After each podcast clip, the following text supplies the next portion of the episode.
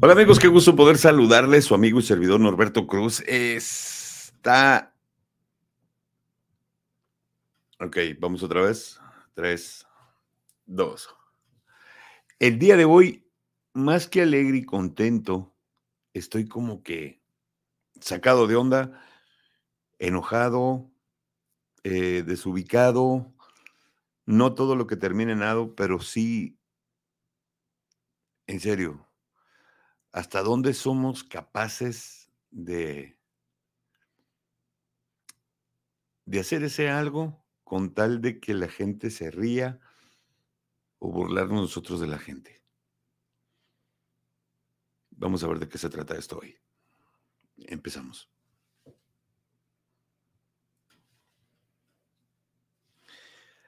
Hace poco nos tocó viajar a mi esposa y a mí a la ciudad de Guadalajara, Jalisco, en donde teníamos asuntos que atender de la iglesia, de trabajo, y tomarnos un tiempo libre para convivir. Pasamos un tiempo precioso, un tiempo muy bonito. De hecho, iba nuestra hija Ana Victoria, que es una bebita de, en ese entonces, de 10 meses. Y este, pasamos un tiempo muy padre. La verdad, como siempre, pues buscamos el momento o el lugar donde podemos disfrutar, donde podemos convivir como la familia que somos, aparte de también estar trabajando. Cuando veníamos de regreso, programé el vuelo para que fuera un poquito tarde de lo que es acostumbrado siempre que normalmente los vuelos míos son a las 6 de la mañana, 5 de la mañana.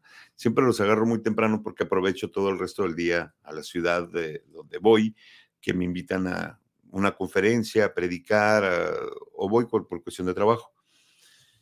Llegamos muy contentos, tomamos tiempo para desayunar, tomamos tiempo para tomar nuestra respectiva selfie, disfrutar nuestro momento.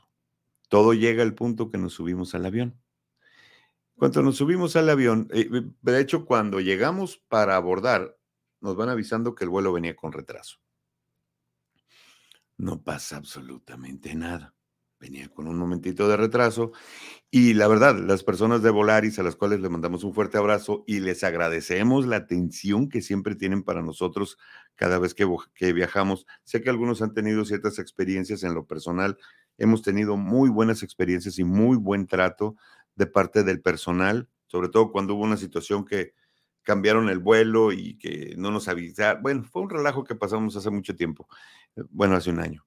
Pero bueno, eh, nos toca la bordada, nos subimos al avión y empezamos contentos a reírnos porque la niña estaba jugando.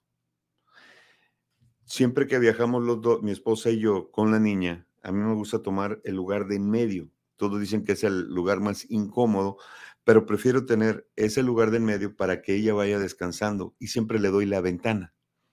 Siempre nos toca viajar de esa manera. Ella en el lado A y pues yo aquí hay veces que nos toca en el otro lado, ¿no? Del avión, de un lado o de otro, bueno, siempre nos toca, pero a mí siempre me gusta darle el lugar de la ventana a ella. En este viaje veníamos a 107A, viene mi esposa, 7B vengo yo, y de pronto se siente una persona en el 7C. La niña se puso un poquito incómoda, la cargo, la acomodo aquí y lo primero que me toca ver es que el muchacho hace esto, toma la fotografía y en, ese, en un momento comparte en un montón de grupos la fotografía y diciendo, esto es lo que me toca. No te voy a negar que estaba reventando de coraje. Y como el avión estaba a punto de despegar, dije, voy a hacer un espectáculo, voy a a gritar, a decir hasta lo que no. Nos van a bajar del avión, voy a perder el vuelo y voy a afectar a las demás personas. A lo mejor tú puedes decir, no, pues sí, sí, cierto, yo haría lo mismo, hubiera pegado de gritos, hubiera, hubiera dicho algo, porque fue incorrecto. Cuando de pronto me dice mi esposa, se acaba de hacer popó la niña. Nos acaban de pedir lo, este, que apaguemos los teléfonos y empieza a acomodarse el, avión para salir y le mando mensaje a mi hermano. Mi hermano también es, ah, tiene agencia de publicidad y le digo, dime por favor cuál es el problema que hay si una persona le toma una fotografía a mis hijos sin mi consentimiento. Y me mandó el screenshot de la pantalla y me mandó el link de qué es lo que pasaba. Yo lo abrí a propósito en la pantalla y lo abrí de una manera en la que ponía mi teléfono para que la persona esta viera en el que yo no estaba jugando que al momento de que se bajara del avión íbamos a tener un detalle muy especial. No por mí, sino por mi hija. Está a punto de despegar el vuelo y me doy cuenta que la bebé estaba muy inquieta y se había hecho popó. Me la aventé muy padre la situación. La situación me la aventé muy fácil, no batallé, agarré a la niña y me la puse de este lado para que lo mareara el aroma de lo que mi hija había hecho. Fue cruel de mi parte, sí, sí, la verdad sí lo fue. Lo acepto y lo reconozco. 15 minutos antes de llegar a, la ciudad de Hermosillo, la niña en el vuelo se empezó a poner súper incómoda. Ya venía muy fastidiada con el vuelo, cansada, venía despierta, no durmió. Y agarré, le dije a mi esposa, dámela. Y la traje aquí conmigo. Dije, si el chavo este fue muy vivo para hacerle la vida incómoda a mi hija, queriéndola usar como meme o como crítica de algo de lo que él quería quedar bien o jugar, que le cueste un poquito lo que fue la falta de respeto. Llegamos y de pronto me dice mi esposa, vamos a esperarnos tantito, me dijo, porque está, mi esposa está embarazada. Deja que baje tantito la gente porque va a estar muy incómodo por cómo traemos la niña. La niña se había vuelto a hacer del baño y venía con toda su ropita sucia. Estábamos batallando tanto para cargarla como para salir, porque todos salieron de inmediato. Yo lo primero que dije es, bajando del avión, este chavo, no le voy a decir nada. Ya había maquinado en dos horas con veinte todo el viaje. Ya había maquinado, le voy a pegar de gritos, le voy a eh, tomar foto, la voy a subir a las redes, lo voy a quemar. Ya había inventado yo en mi mente un montón de cosas antes de aterrizar, lo primero que dije, y la verdad, aunque digas, ay, no creo que lo hayas hecho, lo hice.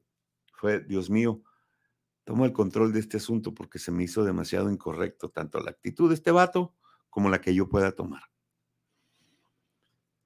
Cuando llegamos, agarro a la niña y en la primera oportunidad el muchacho veo que se levanta para bajarse corriendo y dije, bien,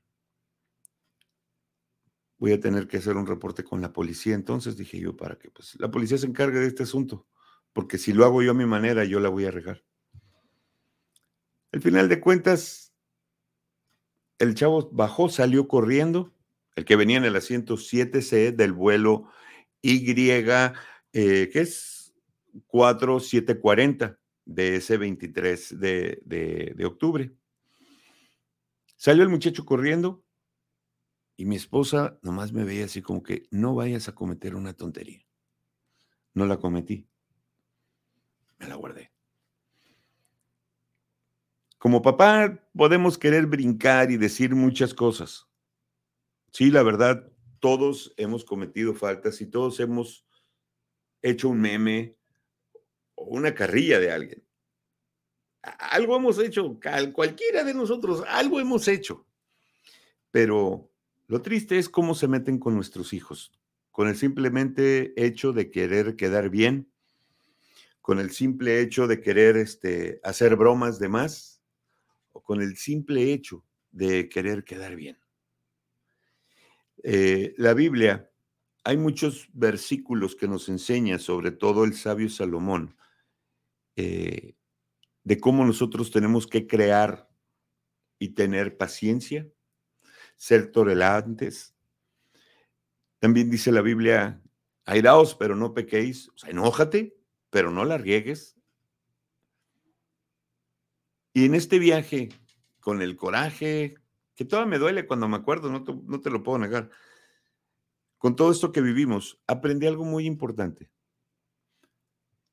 Que en esta vida, todos, absolutamente todos, nos hemos vuelto muy miserables. Y muy miserables ¿por qué? porque queremos tomar ventaja de todo para llamar la atención o para ser el centro de atención. Tanto este chavo con lo que hizo como yo con mi actitud.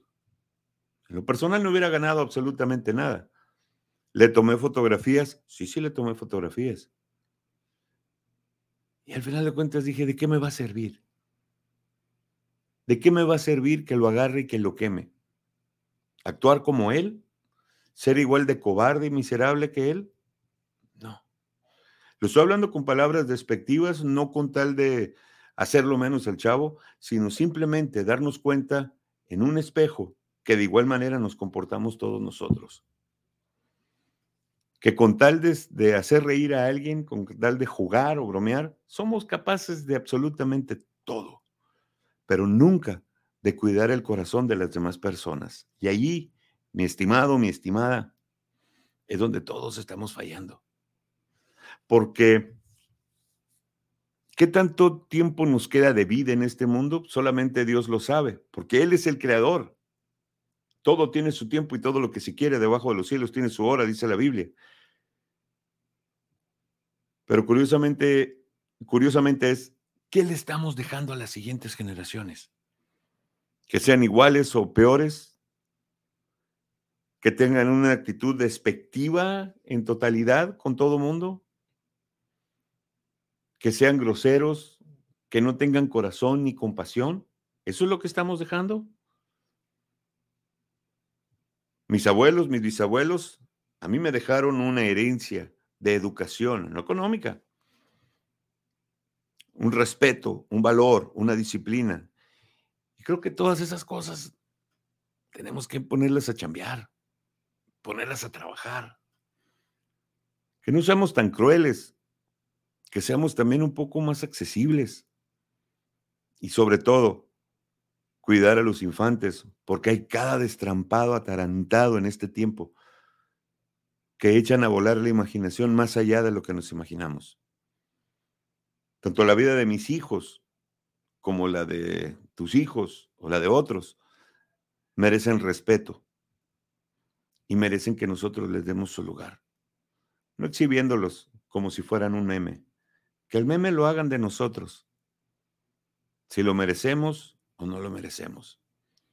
Pero algo muy importante.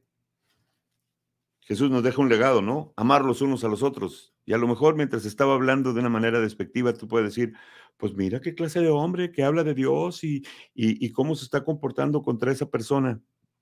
Efectivamente. Y es a lo que voy.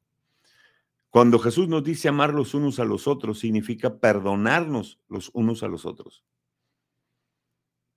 Y si tú, chavo, que tomaste la foto de mi hija y de mí y lo compartiste con todas tus amistades y los grupos o, o lo hayas subido a Twitter o a donde tú quieras, lo hiciste por quedar bien tú y, y afectaste la identidad o la integridad de mi hija, yo como el papá de ella, híjole, la verdad, aunque no lo esperes. Te perdono, mi estimado. Te perdono de todo corazón. Y de igual manera te pido perdón porque si mis palabras fueron duras, te llegaron a afectar o te llegaron a herir tus sentimientos. Uno como padre se levanta con carácter a defender a los hijos. Imagínate que tú fueras padre y le hicieran eso a tus hijos. ¿Reaccionarías como yo o de otra manera? Cada cabeza es un mundo. La mía es un mundo en el que lo que vivo y lo que predico, lo vivo y lo practico. A lo mejor pareció como pleonasmo, pero es una verdad. Lo que predico, lo practico. Y es día tras día. Y a la próxima, pues cuidemos a nuestros, a nuestros hijos, ¿no? Como lo dije hace rato, cada tarantado que está regándole en este mundo y puede afectar la vida de nuestros hijos. Simplemente quise entrar, compartirte este video, en eh, expresar un poquito lo que viví como ejemplo, como testimonio y como consejo de que hay que cuidarnos y tampoco ser miserables, porque es muy es muy gacho. Hasta la próxima.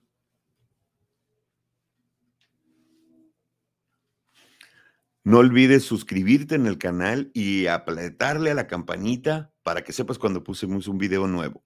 Hasta la próxima.